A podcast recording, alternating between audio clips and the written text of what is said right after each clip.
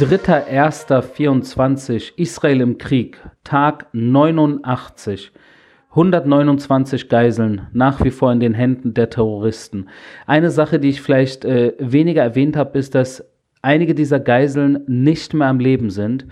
Äh, größtenteils seit dem 7. Oktober schon nicht. Sie sind äh, direkt äh, beim Angriff äh, der Terroristen äh, ermordet worden in Israel und dann als Leichen in den Gazastreifen verschleppt worden und werden dort äh, gehalten seitdem.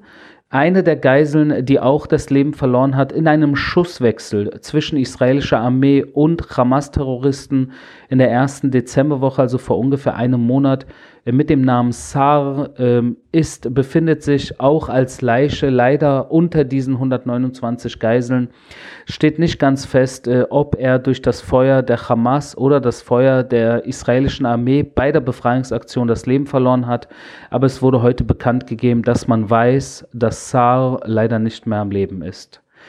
Gestern Nacht äh, ist einer der Hauptterroristen der Hamas-Terrororganisation äh, eliminiert worden. Und zwar in der Hauptstadt des Libanon, in Beirut.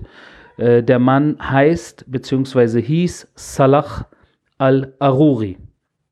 Und al-Aruri äh, war nicht nur alleine in, in Beirut, sondern sein, sein engster Kreis, seine Vertrauenspersonen, seine Stellvertreter waren mit ihm in einem Gebäude in der äh, Terrorhochburg der Hisbollah im Bezirk Dachia im Beirut wo er in dieser Wohnung äh, gezielt eliminiert wurde. Äh, wer ihn dort eliminiert äh, hat, wurde nicht bekannt gegeben, zumindest noch nicht. Jedoch natürlich zeigt man mit dem Zeigefinger direkt nach Israel. und ich kann euch hier natürlich sagen, was ich auch in den letzten Monaten immer wieder gesagt habe, dass äh, wir all diejenigen, die mit dem Mordanschlag, mit dem Massaker, mit dem Mini-Holocaust vom 7. Oktober äh, direkt verbunden sind, das in die Wege geleitet haben, äh, daran aktiv beteiligt waren, dass wir sie zur Rechenschaft ziehen. Genau wie die Terroristen von München 72, genau wie Adolf Eichmann.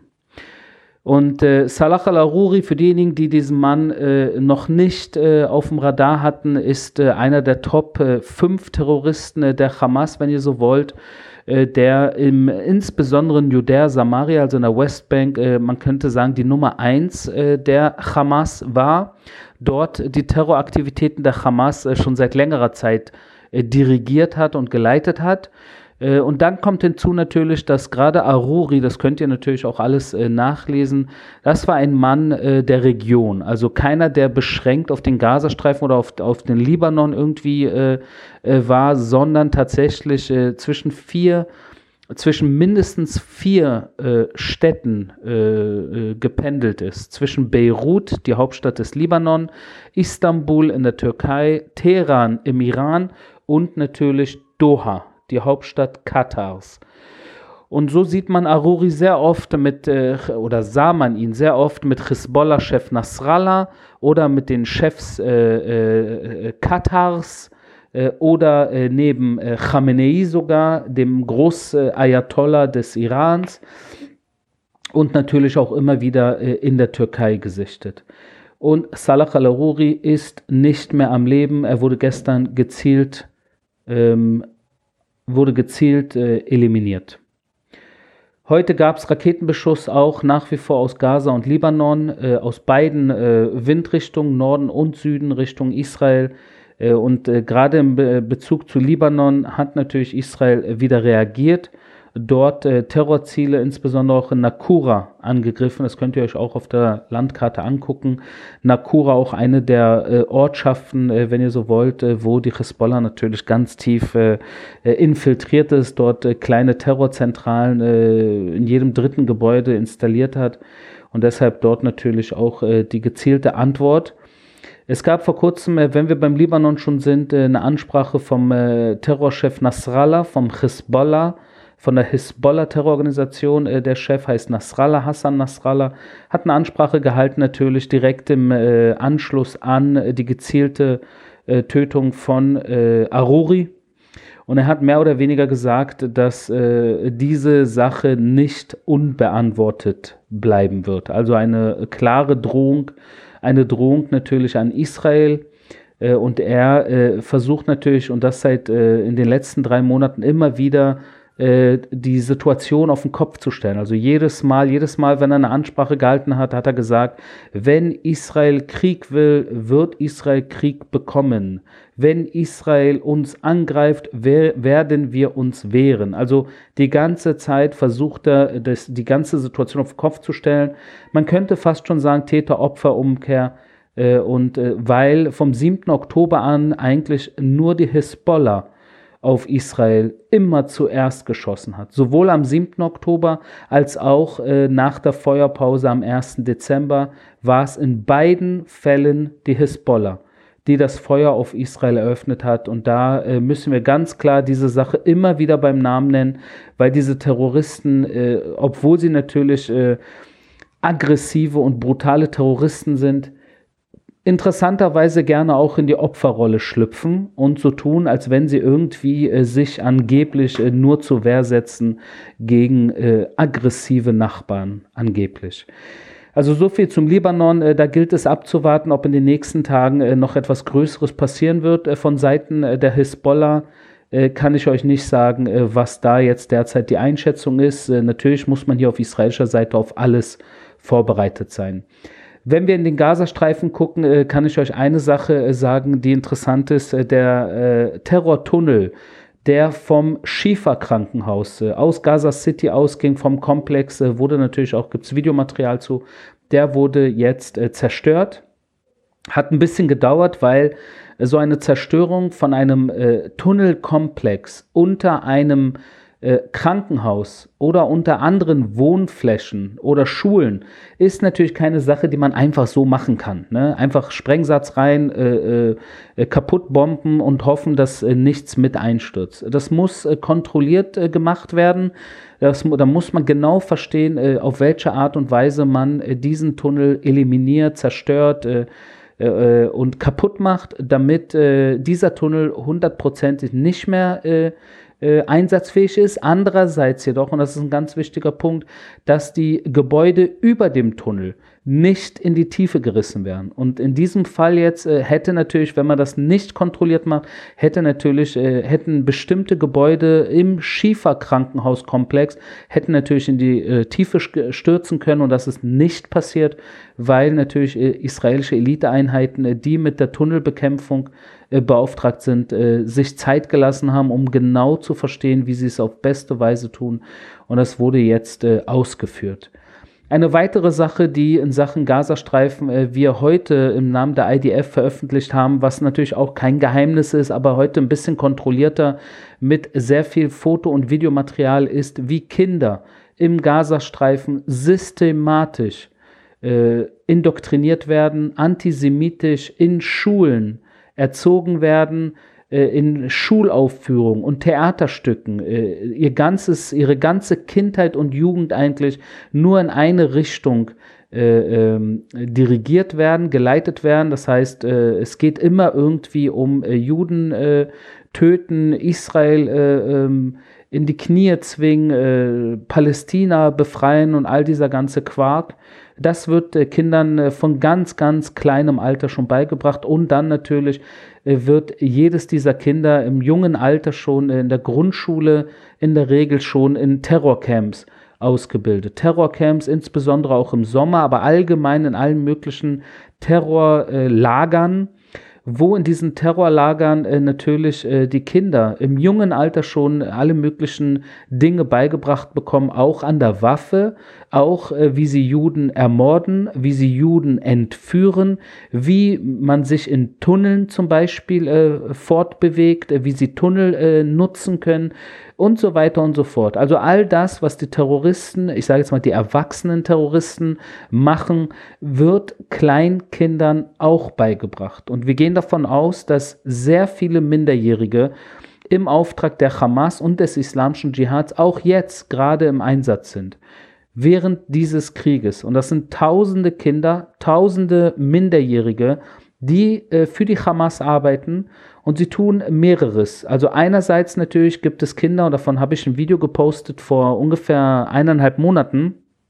Könnt ihr bei mir auf Social Media zurückscrollen und finden, wie Kinder zum Beispiel als Begleitpersonen äh, von Terroristen äh, genutzt werden. Das heißt, Terroristen, äh, die aus ihren Tunneln raus wollen mit der RPG oder irgendwie da von A nach B und das nicht unterirdisch machen können, sondern nur ober, ober, äh, also normal, das äh, oben halt, äh, machen manchmal diese Bewegung nur, wenn äh, Kinder neben ihnen sind. Warum? Weil natürlich sie wissen, dass äh, wir, wenn wir sie sehen, sie nicht angreifen können, wenn Kinder um sie herum sind.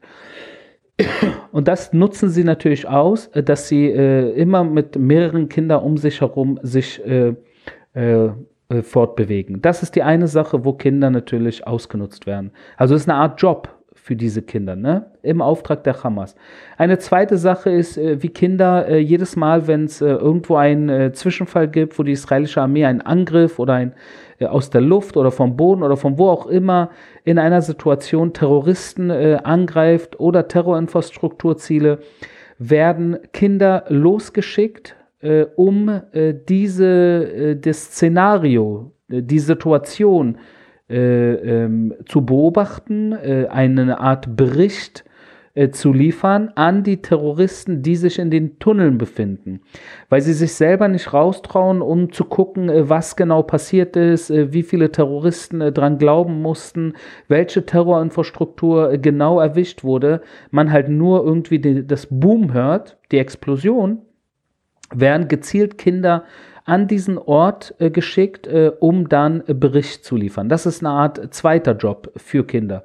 Ein anderer Job äh, für Kinder natürlich, äh, haben wir auch jetzt äh, immer wieder gesehen, ist, dass Kinder ausgenutzt werden, um Waffen und Munition und Granaten und alles mögliche andere an kleinen Waffen in Gemüsetaschen zu befördern, von A nach B, von B nach C, von C nach D weil wir natürlich nicht auf Kinder schießen, werden Kinder als Boten äh, benutzt und missbraucht, äh, um, um den Terroristen Nachschub äh, zu bringen, falls sie es brauchen.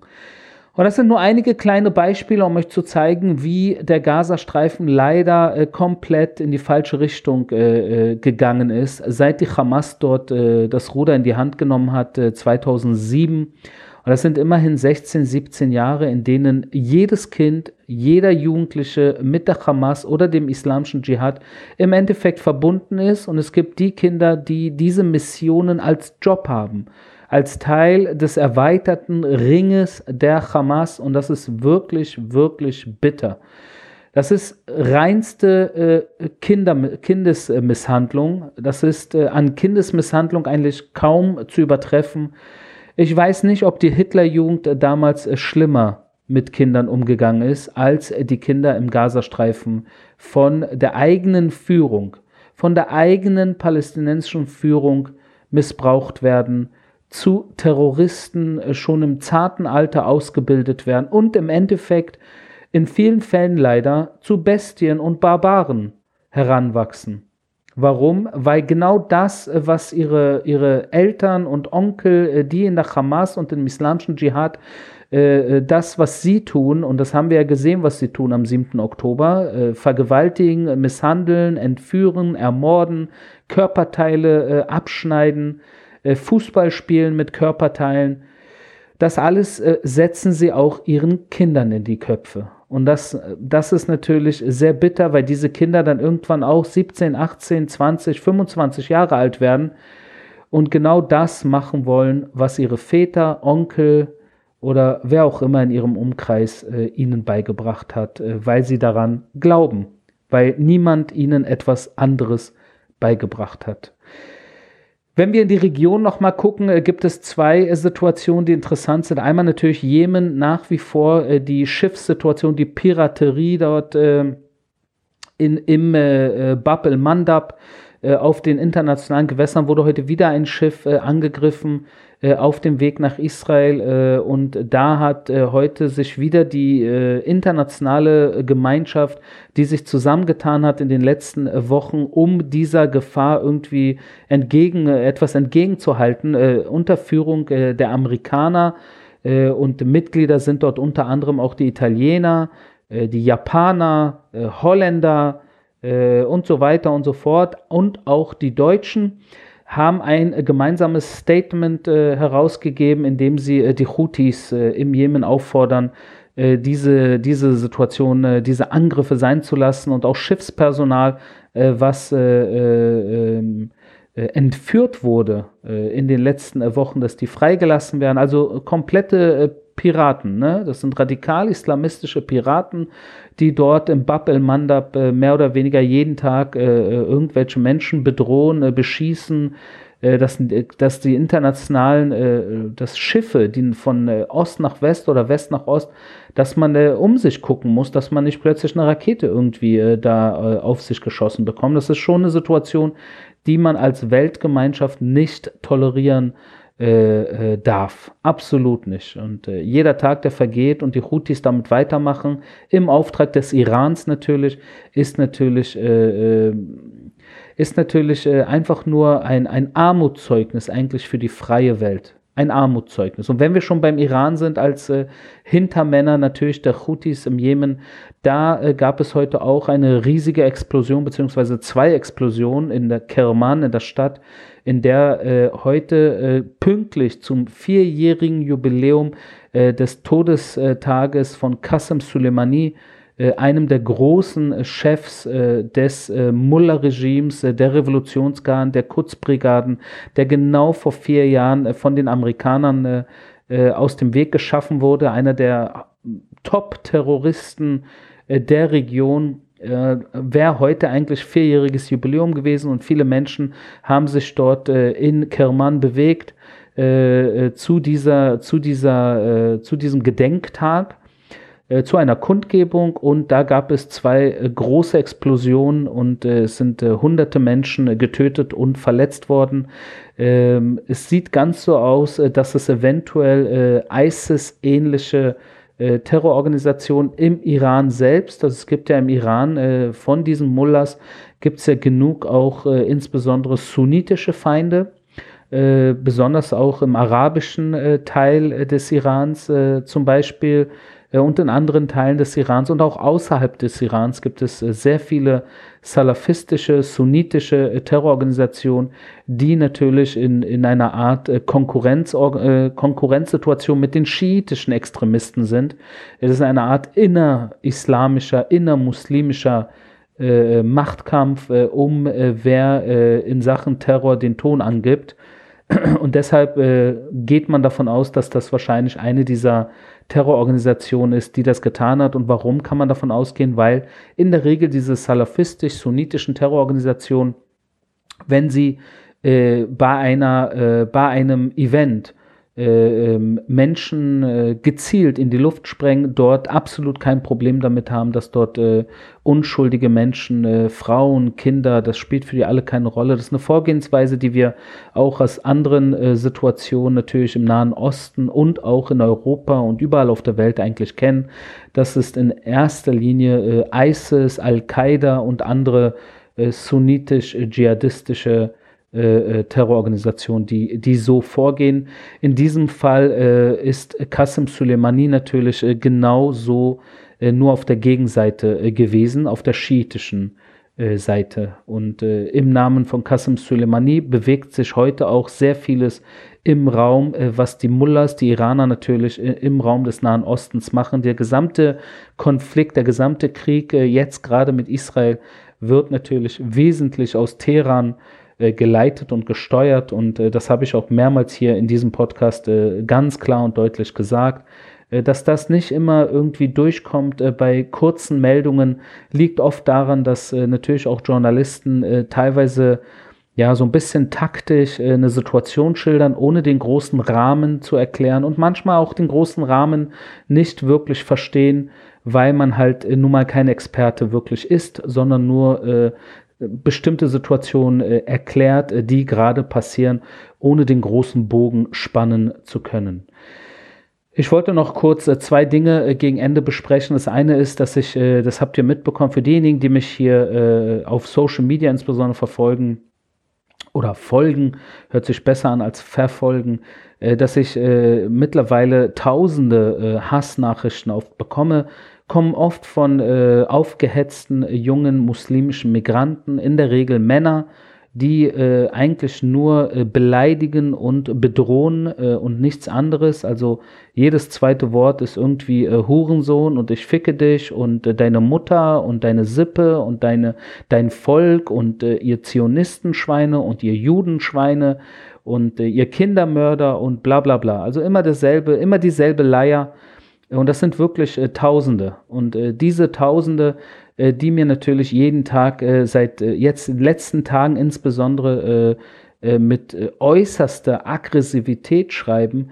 das sind einerseits junge Männer, die wirklich ja, ich würde sagen, in der deutschen Gesellschaft nicht angekommen sind. Und das sind Zehntausende. Ich selber habe mich auch mal unter ihnen befunden, wenn ihr so wollt, damals im Berliner Bezirk Wedding.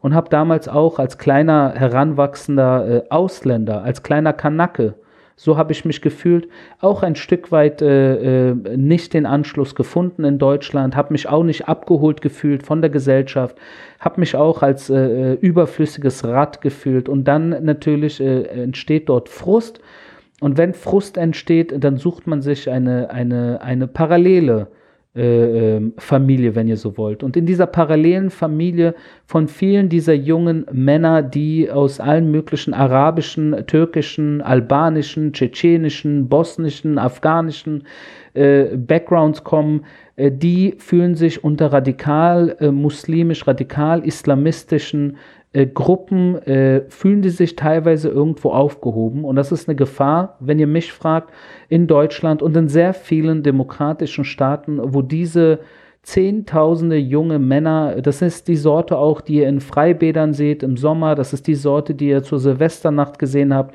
Und das ist im Endeffekt auch die Sorte, die sich für den Islamischen Staat freiwillig gemeldet hat oder im Breitscheidplatz reingedüst ist. Und da müssen wir uns nichts vormachen. Äh, das, man fängt irgendwo an, und eventuell, äh, wenn man da nicht irgendwann äh, unterwegs abgeholt wird äh, von der Gesellschaft, dann landet man eventuell, wie gesagt, beim Breitscheidplatz oder in Syrien. Und das ist bedauerlich, weil die, das, das sind junge Männer, die mir Dinge schreiben, wo man wirklich fühlt, wenn ich lese, was sie schreiben, sie, sie wären am liebsten am 7. Oktober dabei gewesen, als die Hamas Terroristen und Zivilisten nach Israel eingedrungen sind und hier äh, Juden ermordet, äh, vergewaltigt, misshandelt, zerstückelt, verbrannt. Mir kommt es so vor, als wenn sehr viele junge Männer in Deutschland äh, aus dieser äh, Migranten-Community gerne dabei gewesen wären. Und das ist wirklich abscheulich und das ist bitter. Und ich äh, versuche äh, wirklich in einigen Fällen auch mit ihnen zu diskutieren und ich merke, es gibt, es geht nicht. Man kann nicht diskutieren. Äh, da ist, äh, ist, ist wirklich bitter, weil die in einer Art äh, parallelen Bubble leben, wo sie aufgehetzt werden, insbesondere auch durch einige äh, Influencer. Ja, das sind einige äh, Influencer, Influencer mit arabischem und türkischem äh, Background, die auf Friedenstauben tun, die auf Opfer tun, teilweise und die in letzter Zeit es auch insbesondere auf mich abgesehen habe. Anscheinend störe ich sie sehr mit meinem äh, Einsatz und deshalb sie jetzt äh, ihre komplette Community auf mich gehetzt haben.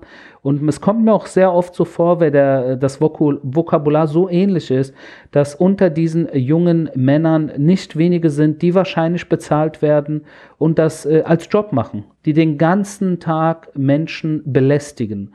Und viele meiner Follower, äh, auch auf Social Media, schreiben mir privat, dass sie beleidigt werden äh, mit privaten Nachrichten. Ja, sobald man sich irgendwie positiv zu Israel äh, äußert äh, oder negativ zu, zu Hamas-Terror, äh, dann wird man mit privaten Nachrichten äh, bombardiert. von jungen Männern in der Regel, die beleidigen, die versuchen einzuschüchtern und die bedrohen. Und in einigen der Fällen haben mir Freunde geschrieben, äh, dass sie sich aus, äh, aus der Diskussion, äh, aus der öffentlichen Diskussion äh, zurückziehen äh, müssen, äh, weil sie doch auch, es ist unangenehm und sie können das irgendwie nicht und sie fühlen sich auch, sie haben ein bisschen Angst. Und genau das ist, was diese jungen Männer im Auftrag auch von den äh, Hatern, die halt wirklich äh, sie teilweise beauftragen, so scheint mir, das ist genau ihr Ziel. Sie wollen äh, die Mitte der Gesellschaft nicht nur auf der Straße, sondern auch im Internet für sich gewinnen. Sie wollen äh, äh, durch aggressives Auftreten und Einschüchterungsversuche, wollen sie all diejenigen, die das Herz am richtigen Flecken haben, wollen sie die an den Rand spülen. Sie wollen, dass äh, all diejenigen, die ein äh, gutes Herz haben, äh, die sollen Angst haben, die sollen sich nicht äußern, die sollen sich verstecken und äh, damit ihnen die Bühne dann für sie, damit, damit die Bühne nur noch ihnen gilt. Und das, das, ist, das ist ein Riesenproblem und da hoffe ich, dass viele von euch, die zuhören, diesen Aufruf von mir folgen werden und sich nicht einschüchtern lassen. Im, Im Notfall bitte dann macht einfach ein anderes Account auf, wo ihr dann nicht äh, mit eurem äh, Klarnamen und auch nicht mit euer und ganz bestimmt nicht mit eurer Adresse oder irgendwas dann auch wirklich weiter äh, Saures gibt, weil äh, man darf Hass äh, nicht äh, die Oberhand gewinnen lassen. und da denke ich, sind viele von denjenigen, die mir hier zuhören, da sind wir d'accord. Zum Abschluss eine kurze Ansage. Falls nichts dazwischen kommen sollte, morgen werde ich ein Gespräch führen äh, für euch mit einem der Betreiber des Nova Musikfestivals, äh, das gestürmt wurde von den Terroristen, äh, wo knapp 400 junge Frauen und Männer ermordet wurden, äh, nicht wenige Frauen dort auch vor Ort vergewaltigt wurden und natürlich auch äh, nicht wenige entführt wurden. Und dieses Nova Musikfestival, einer der vier Betreiber, ist einer, der Deutsch spricht mit dem Namen Ophir. Und mit Ophir werde ich morgen ein Gespräch führen über den 7. Oktober, über das Nova Fest, äh, Musikfestival und über, wie er den 7. Oktober überlebt hat. Weil er hat den 7. Oktober ganz knapp überlebt. Das war mein täglicher Kriegsbericht aus Israel. Wir hören uns morgen.